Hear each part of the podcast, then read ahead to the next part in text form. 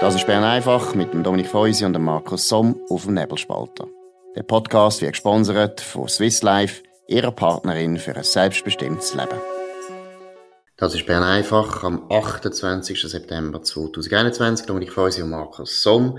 Dritte Woche Session, aber eigentlich sind andere Themen im Vordergrund gestanden, unter anderem der sogenannte Plan B, den es nicht gibt. Genau, wie immer, wenn Politiker reden, es gibt keinen Plan B, eigentlich nie. Und zwar, da geht es um einen Plan B für den Fall, dass das Covid-Gesetz abgelehnt wird in der Abstimmung Ende November, gestern Eröffnung vom Abstimmungskampf seitens vom Bundesrat, Auftritt vom ähm, Bundespräsident Guy Parmelin und ähm, Bundesrat Alain Berset.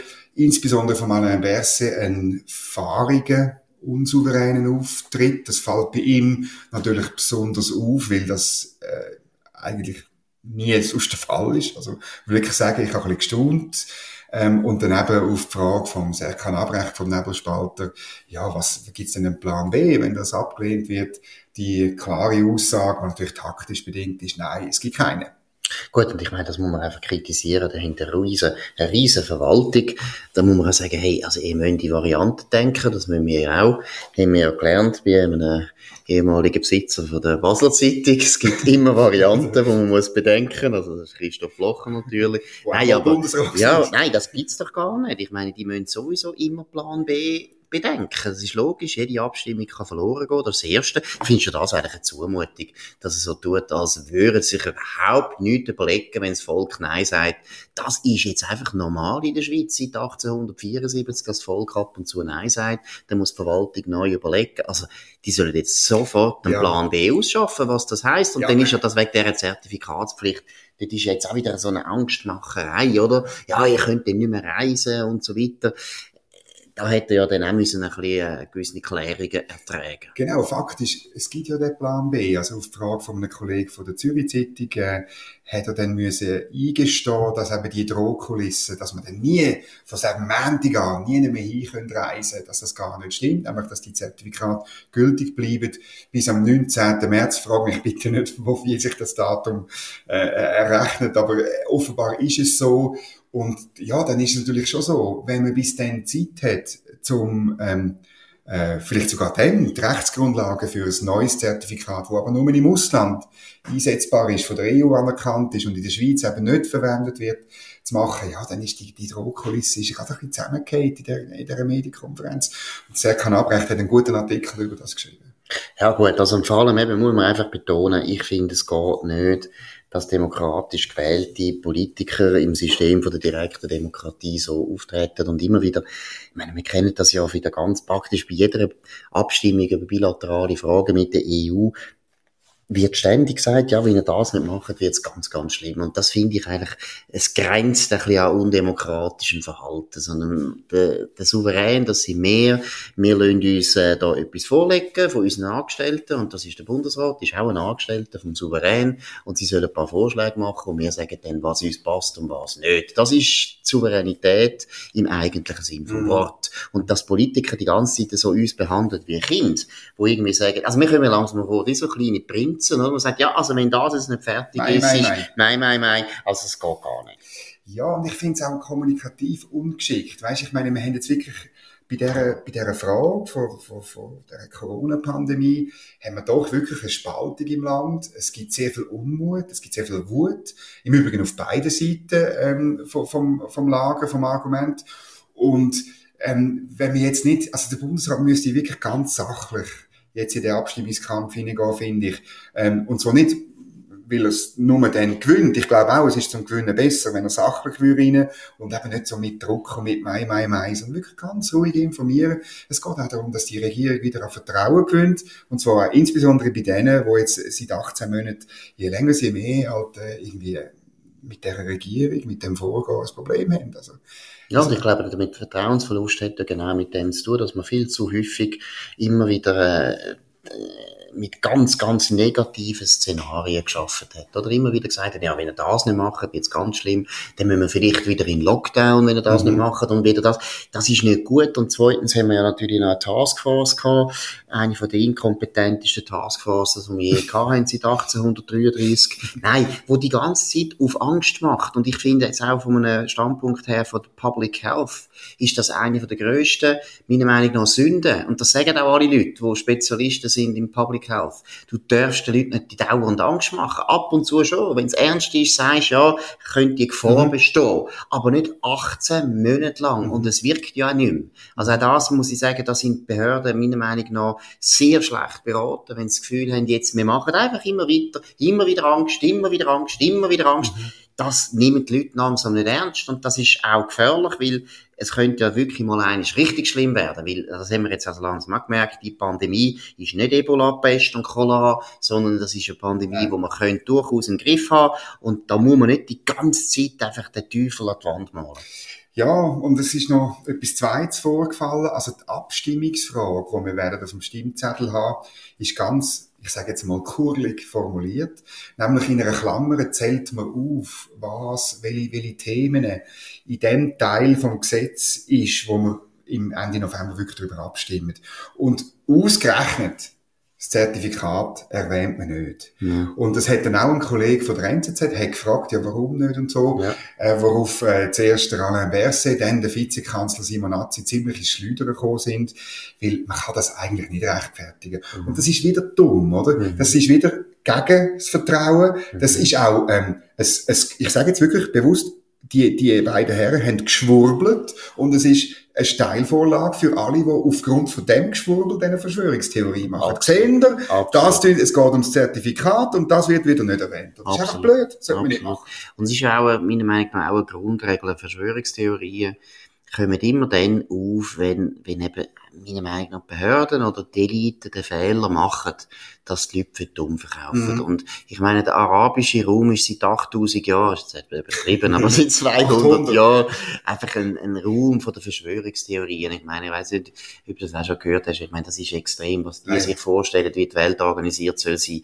Und das hat natürlich schon damit zu tun, dass die seit 100 Jahren von ihren Behörden, von ihren Herrschern, von ihren Diktatoren oder von ihren Königen oder von ihren Sultanen immer angelogen werden die ganze Zeit. Oder es wird einfach immer wieder die Wahrheit verdreht und das führt doch dazu, dass die Leute eben an Verschwörungstheorien glauben. Und wenn ich jetzt heute sehe, oder, und ich glaube, es stimmt ja, dass es ein bisschen aufgekommen ist mit diesen Verschwörungstheorien. Also alles, das Zeug, der Bill Gates hat das im Griff und genau. alles das Zeug, also so klassische Verschwörungstheorien. Warum klassisch? Klassisch ist immer, wenn einer allein schuld ist und die ganze Welt im Griff hat, dann kannst du immer davon ausgehen, das kann nicht einmal Gott. Also das ist irgendwo etwas, genau. was nicht stimmt. Gut, aber das kommt nur dann, wenn eben Behörden Fehler machen. Und das ist, finde ich auch da, muss ich sagen, bin ich überrascht, dass sie das noch nicht gemerkt haben. Hm, das ist ein bisschen so. Und, und, und man mag eigentlich auch im Sinn von der Debatte, die wir dann führen über das Gesetz, das hat Vor Vorteile, es hat Nachteile. Wir müssen das besprechen, bevor wir dann Ja oder Nein stimmen. Aber die Debatte ist jetzt mit dem, was sie gestern alle Auftritte angelegt haben, überhaupt nicht dient. Gut, Heute, und jetzt hat, ja, Entschuldigung, ja. Ja, genau. Heute hat der Herr Berse schon wieder einen Auftritt gehabt vor der Medien. Sicher, kann man sicher, muss die ganze Zeit sich überall rechtfertigen. Genau. Und hat dann wahrscheinlich auch noch Probleme daheim. Könnte ja auch noch sein, aber das ist ein anderes Thema. Gut, wo man sie lassen. Nein, heute äh, ist er gekommen mit einer grossartigen Botschaft, nämlich Krankenkassenprämie sinken, nämlich um 1,3 Prozent, die sogenannte durchschnittliche gewichtete mittlere Prämie. Das ist äh, ziemlich sicher eine Prämie, die nie irgendwie in der Schweiz zahlt oder so. Das ist einfach so, man tut berechnen, oder wie es ja verschiedenste Prämienmodelle gibt. Je nachdem, wie viel Franchise du zahlst und bei welcher Versicherung du bist. Es gibt ja da immer noch ein bisschen Wettbewerb. Aber Prämien sinken. Er hätte aber müssen zugeben, dass der, die Senkung, die kommt stand durch Auflösen von Reserven.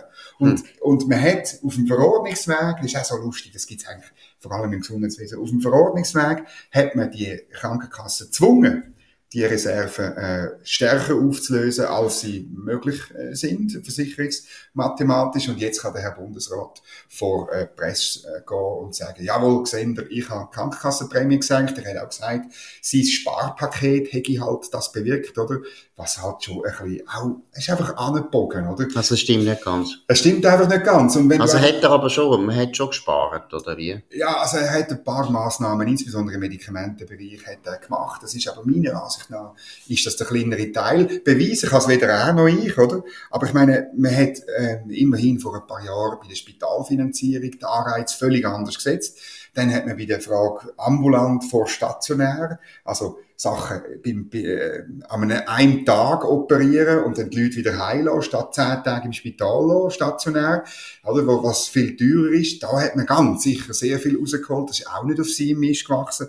Und dann die alternativen Versicherungsmodelle. Also es ist bald eine, Mehr es ist eine Mehrheit von der Schweizerinnen und Schweizer ist versichert, eben, es heisst manchmal HMO-Modell oder Hausarztmodell oder so, wo eben äh, letztlich, ähm, wo man Kosten äh, erwiesenermaßen besser im Griff hat. Und, und und äh, Krankenkassen, die auch besser schauen. Also es sind verschiedenste Akteure. Aber sag mal, was ist eigentlich mit Corona? Was hat Corona für einen Einfluss auf Gesundheitskosten?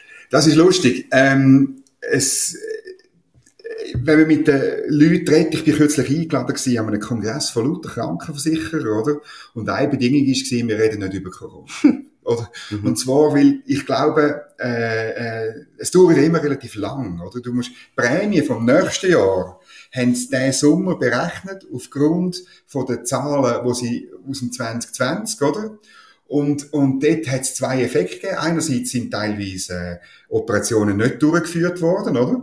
Also weniger Kosten. Dann hat man aber gegen November, Dezember hat man dann wieder aufgeholt.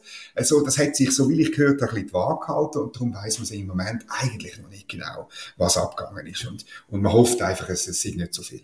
Es ist ja komisch für die Spitäler, oder? Wenn, wenn ich richtig informiert bin, ist eben Corona eigentlich ein Verlustgeschäft, oder? Für, für die Spitäler. Es ist nicht, es ist nicht ja. interessant, weil du musst die Leute enorm betreuen, kannst nicht operieren, kannst nicht, eigentlich, kannst eigentlich fast kein Geld verdienen mit diesen Patienten. Während bei Krebs, da gibt's halt Operationen und das sind so dann, Pauschalen, die recht ja, hoch sind. relativ hoch sind, ja. wo sie natürlich können etwas verdienen können, so dass eben heute Spitäler ja gar nicht das Interesse haben, eigentlich zu viel Corona-Patienten mhm. zu haben. Sie würden lieber wahrscheinlich auch früher Alarm geschlagen, oder? Genau. Unmittelbar vor der Einführung von der Zertifikat. Weil sie genau gewusst haben, Kopfverdeckel, wenn wir da nicht mehr können operieren und so weiter, dann haben wir nachher noch mehr rote Zahlen.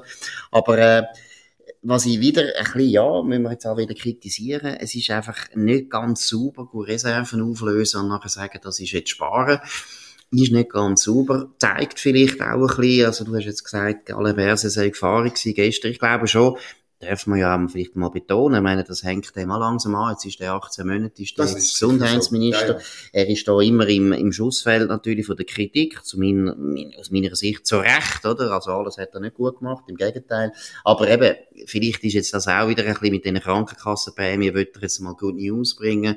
Und hat ja ein bisschen, meiner Meinung nach, ja, das ein bisschen unter Druck gesetzt. Aber jetzt, wichtig, ja. Wichtig finde ich wirklich, tun eure Prämie vergleichen, oder? Es gibt Vergleichsdienste, Comparis und so weiter, äh, wo, wo, wo ich das will. Je, es ist wirklich, man kann sehr viel sparen auf die individuellen Ebene. Absolut. Das System ist auf Wettbewerb ausgelegt und darum ist wirklich die Aufforderung vergleichen. Also, röstet die Krankenkasse. Da muss ich nämlich gar noch etwas sagen. Wir haben da gerade auch einen jungen Kollegen, hat da irgendwie noch gesagt in die Diskussion, er müsste da 400 Franken zahlen für Krankenkassenprämien. Ich gesagt, spinnst du eigentlich? Ich habe eine Familie Gott verdecken mit fünf Kindern. Wir sind sieben Personen. Das ist also ziemlich teuer und wir zahlen viel, viel weniger. Ja. Also bis gut gehen auf Comparis, das ist jetzt nicht so ein Aufwand, auch für die 23-Jährigen nicht, die im Internet ja anscheinend besser unterwegs sind als wir. Nein, also die Krankenkassenprämie, wenn du da 400 Franken zahlst, dann stimmt etwas nicht. Genau, und das ist wirklich, das ist noch viel wirksamer als das, was der Herr Berse uns erzählt. Ja, jetzt müssen wir aber noch über Deutschland ähm, noch einmal,